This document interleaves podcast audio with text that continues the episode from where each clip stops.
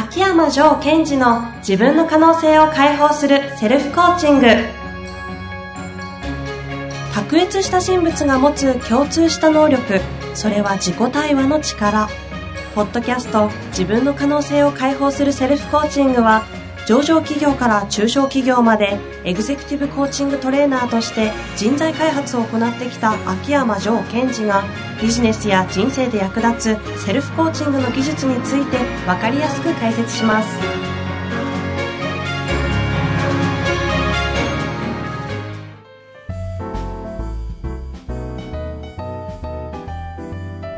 こんにちは。ナビゲーターの遠藤和樹です。秋山城賢治の自分の可能性を解放するセルフコーチング城さん本日もよろしくお願いいたしますはい、よろしくお願いします。え前回に続きまして今回もモチベーションのテーマではいいきたいと思うんですが、はい。ちょっとだけ前回のおさらいをしたいと思うんですけど、はいちょっとご説明いただいてもいいですかね？はい。えー前回は、えー最近こう、経営者の方で最近やる気がなくなってしまったとか、はい。何をしていいかわからなかった。でどうすればいいんですか？って質問に対して、はいこれはどういうことが起きてるかというと、えー起業時のモチベーションが、うんえーフィアベース、恐れベースのモチベーションじゃなかったのではないでしょうかと。うん。えー例えば誰かを見返してやりたいとか、えー自分の優秀さを証明したいとか、今現状のこのサラリーマンから逃げ出したいとかね。そうですね逃げたいか。うん。で、その目的を達成したからこそ、えー自分が、えーどうしていいか分かんなくなってしまいましたと。うんうん。でそういう方は言い換えると、えーフィアベースからラブベースに転換できるタイミングですよと。はあ、ありましたね。はい確かロケットブースターの、はい。あの、比喩、メタファーでお話をいただいて。はい。えー地球からロケットブースターを使って地球から、えー脱出し、見事大気圏に、大気圏を突破し宇宙空間に出たと。ようこそ宇宙へと。そうですジさんがそこで待ってる話でしたよね。で、ここから本当にあなたがしたいことを選べますよというタイミングです。うんうん。とは言ってもですよ。はい。それができないから多分皆さん、フィアベースのモチベーションから、せっかくこう抜けたのに、はい。どうしていいかわからなくて、うんまた新たなるフィアというかね、こう探しにかかるわけじゃないですか。はい。ラブベースにどう切り替えるかって、回答できるものなんですか、これは？はい。爽やかに言われましたね。はい。えっ、と、その、えーポイントとなるのが、はいえー前回もお伝えした、えーコアバリューとうんコアビジョン。この二つを見つけるということです。じゃあ今日の会話終わりにそうですかね。はい、ありがとうございました。そう。どう、でも、どう、具体的にどういうイメージなんですかね、これは。はい。えー確認していきますが、はいえーコアビジョンっていうのは、うんうんえー自分がこういう世界を作りたいなというもの。はい。世の中がこんな風になったらいいなという世界観じゃないですか。マイワールドですね。はい。マイワールドです。それがコア、えービジョン。はい。コアバリューっていうのは自分の価値観の中で本当にえー大切にしたい価値観。ジョーさんで言うと、冒険心、はい。えー生命生命。ありましたね、4つぐらい。で、この二つを見ていくんですけども、はいえーどっちから先見ても構わないんですよ。順番的には。ほうほうほう。コアバリューからでも、コアビジョンからでもいいですよ。はいで、まあ、例えばじゃあ今日は、えーコアバリューから見ていくといったことにしましょう。うんうんうん。面白いです。どういう感じなんですか？見ていく。見ていく。はい。で、これはですね、えー自分が、えー過去にやってきたことっていうのを書き出していく。うん。で、その時にどんな価値観があったかなっていうのを見ていくんですね。で、まあ、えー皆さんでもできるシンプルなやり方としては、はいえ小さい頃から、えー好きで夢中になったことっていうのを書き出していくんですよ。なんかよくある自己分析になんか近い、うん作業としては近そうです。そうですね。えー例えば、幼稚園の時に、えー好きだったこと、うん夢中になったこと、うんうん。小学校の時に好きだったこと、夢中になったこと、はい。書いていくんですね。うん。で、例えば、そうだな、えっ、と、幼稚園の時に、えージャングルジムが好きでした。なんかよくわかんない。好きでした、好きでした。好きでした？はい。うんとか、じゃあ、えー、めんこ。わかります？めんこ。好英語わかりますよ。きでしたとか。嫌いでした。嫌いでした？うん。で、小学校に入りみたいなことですね。はい。そんな感じで。うん。で、そうすると、そこから自分が書き出したものの中で、どんなバリュー、価値観があったから、これうっかり好きだったかなってことを見ていくんです。うーん。例えば、今の話で言うと、うんめんこにしましょう。はい。めんこが好きだったっはい。ていうのを書いたところで、自分のこの時にど、どういう価値観がうんうん。あったから、うっかり好きになっちゃったって、ど、ど、どう見ていくんですか、は。まず、え価値観、バリューっていうのは、エンジンですね。その人を動かすエンジンなので、その何か価値観が満たしたいから面子してたんですよ。ああ、そんなもんなんですかね。はい。はあ、なるほど。そういうもんだと思ってちょっと聞きます。はい。えー、例えば、はい面子が好きだったという子がいたとしましょう。はい男の子が。はい。で、自分は面子を通して何が楽しかったのかなと。人によって結構違いそうその。通りです。確かに今ね。なんかね、むちゃくちゃ面子強かったんで、相手をね、こう、踏みにじるじゃないですけど、うん優越感に浸るっていう人もいたり、そうですいれば。そういう場合は、例えば、えっと勝利であることとか。ああとは、いろいろと実は面子も技があるんですねあ。。その技を磨く、そして磨いた技をそこで試していくっていうふうに、こう、自分のことを研鑽していくっていうのがちょっと実は楽しかったとか。研鑽。でそれから、いや、実は、まあ、勝ち負けも良かったんだけど、なんかこう、それよりも、面子で5、6人で集まってた時に、そこになんか、あそこの雰囲気良かったんだよねって方は、なんかしないですけども、なんだろうな、調和とか、大観とか。かもしれないし。ああ。それは、えー遠藤さんがおっしゃったように、みんなそれぞれ違うんですよ。そこまで見ていくってことですね。はい。で、えーこれも一生懸命考えるとよりも感じていく、うんあ、何かこんな気がしたなっていうのが重要です。うん。で、面子を書くと。はい。いくつかで、あの、3つ4つ出ても構いません。はい。あ、その価値観が。はい。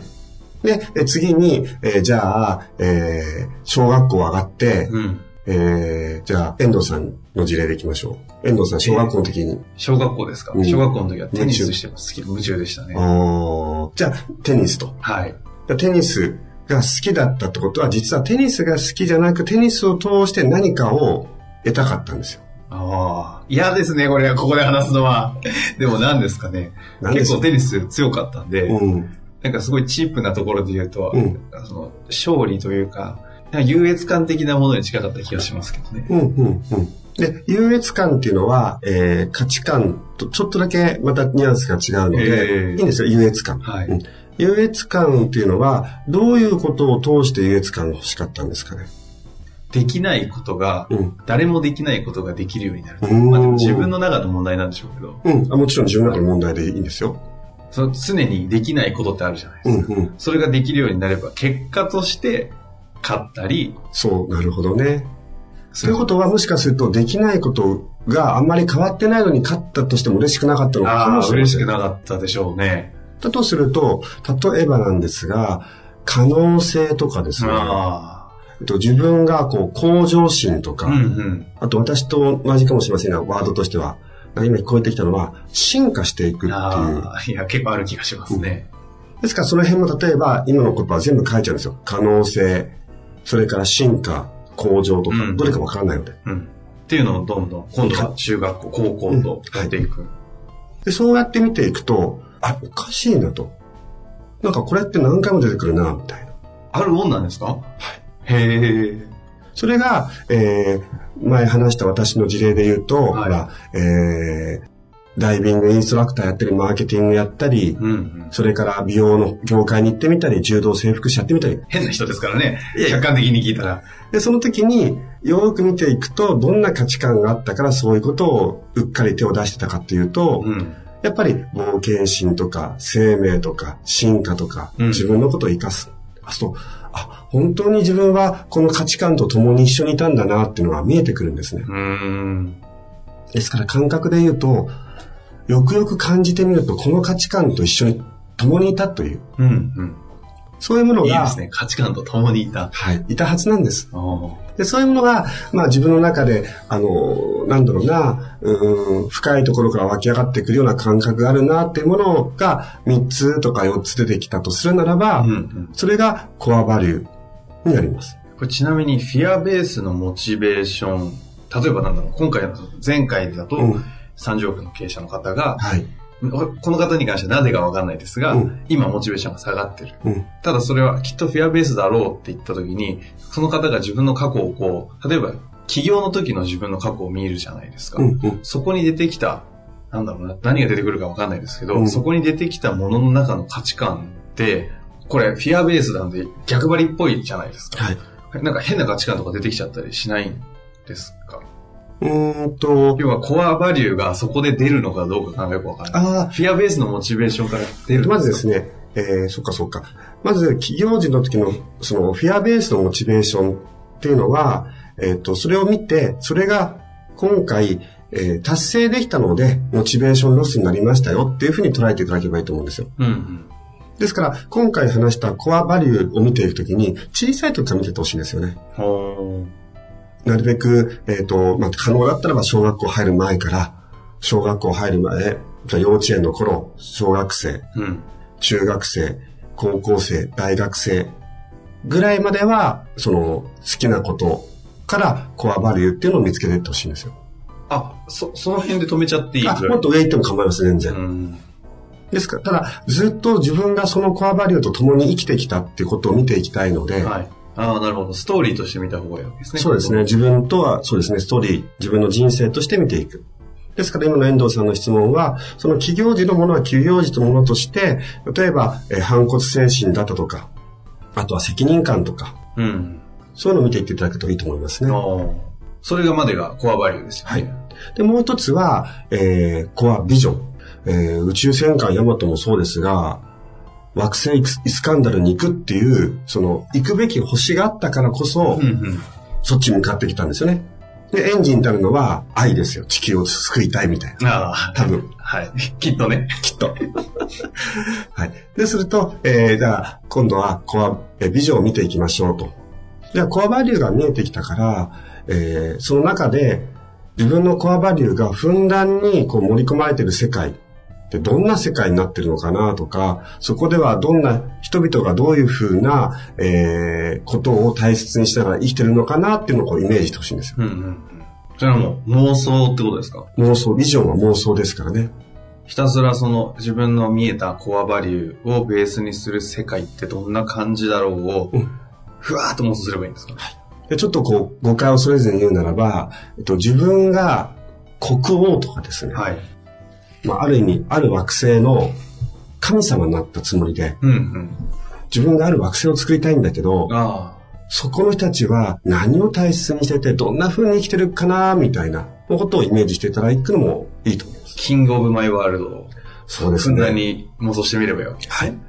そうすると、えー自分がもしその国の国王だったらばとか、うんなんかこう、うーん、プラモデルでもフィギュアでもいいんですけども、はいある星を作って、そこに人々が生活してるとするならば、その星では人がどんな風に生きてるだろうな、みたいなことをこうイメージしていきます。ああ。なんかイメージした、今勝手にイメージしてみたんですけど、はいなんかイメージしただけでなんとなくこう、ワクワクしてくるというか、うん。そうですよね。これが俗に言うモチベーションっぽいやつなのかな。そうです。うっかりモチベーションですよ。うっかりまた、今、今、今思いついてないですか？いやいやいや。うっかりうっかりモチベーション。うっかりモチベーション。おーですからそれっていうのは、結局、その自分のコアバリューがあったとしてもエンジンだけなので、うん。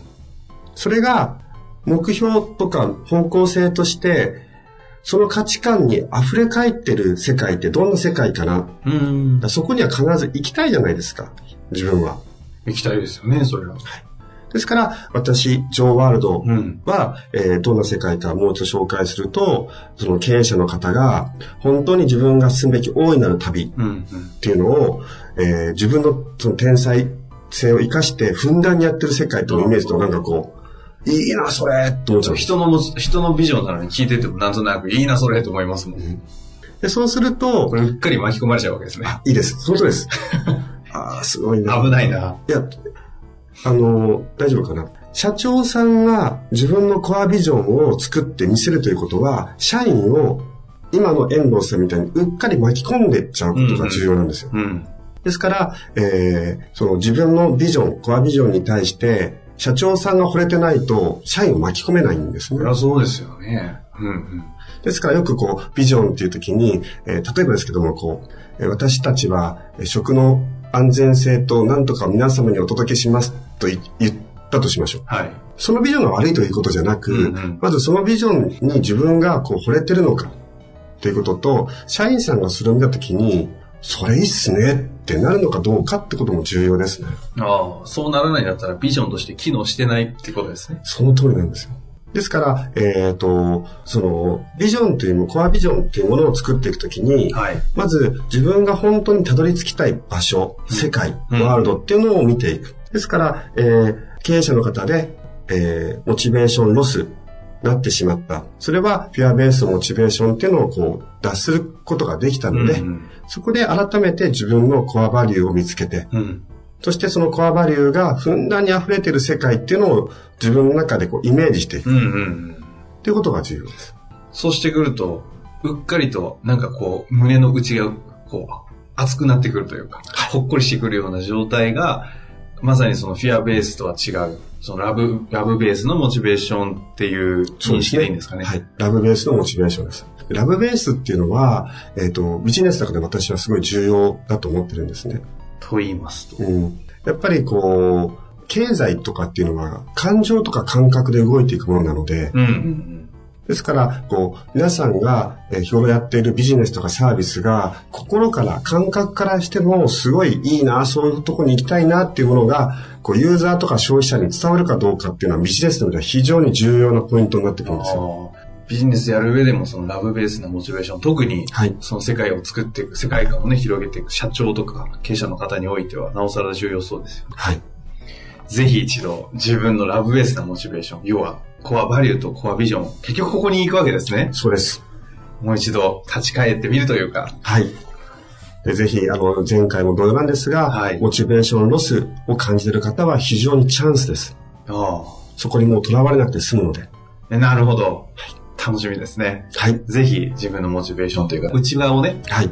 見つめ直していただけたらなと思います。はい。本日もありがとうございました。ありがとうございました。